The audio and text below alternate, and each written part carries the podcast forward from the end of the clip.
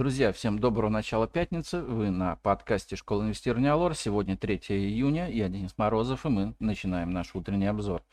Итак, сегодня у нас в фокусе дня по компаниям Аэрофлот будет ВОСа. На повестке вопрос увеличения уставного капитала путем размещения дополнительных акций. 5,4 миллиарда акций по 34 рубля 29 копеек. Норникель пройдет дивидендный ГОСа, а дивиденд 1166 рублей 22 копейки.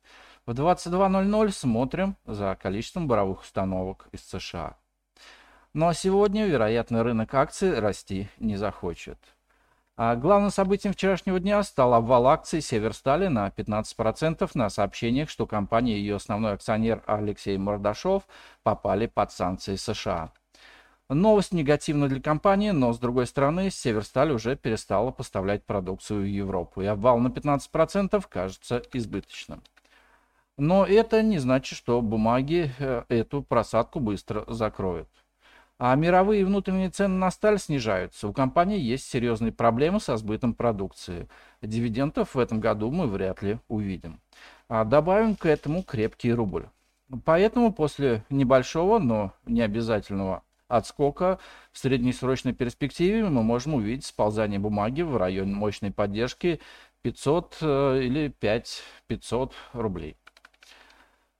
А в целом ситуация негативна для всех металлургов, в том числе и ММК, э, которые э, больше специализируются на внутреннем рынке.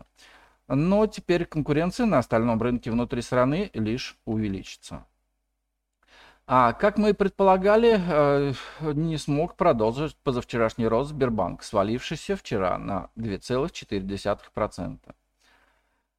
А возможно, сегодня лучше рынка будут бумаги нефтегазового сектора. Вчера ОПЕК Плюс приняла неожиданное решение увеличить квоты на добычу в июле и августе в полтора раза по сравнению с плановыми величинами за счет сентябрьских объемов. Может показаться странным, но нефть отреагировала на это роста. На самом деле сейчас квоты мало что решают, поскольку участники картеля полностью их не выбирают. При появлении даже не очень сильного драйвера нефть попробует вновь тестировать на прочность отметку 120 долларов за баррель. Но сегодня пятница, и в нынешней политической ситуации вряд ли многие решатся наращивать позиции по акциям в канун выходных.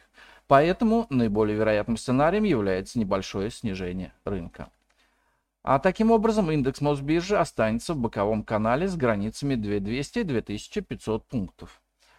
А на факторе пятницы ждем умеренного удешевления рубля. Однако с очень большой вероятностью новую неделю рубль начнет с укрепления.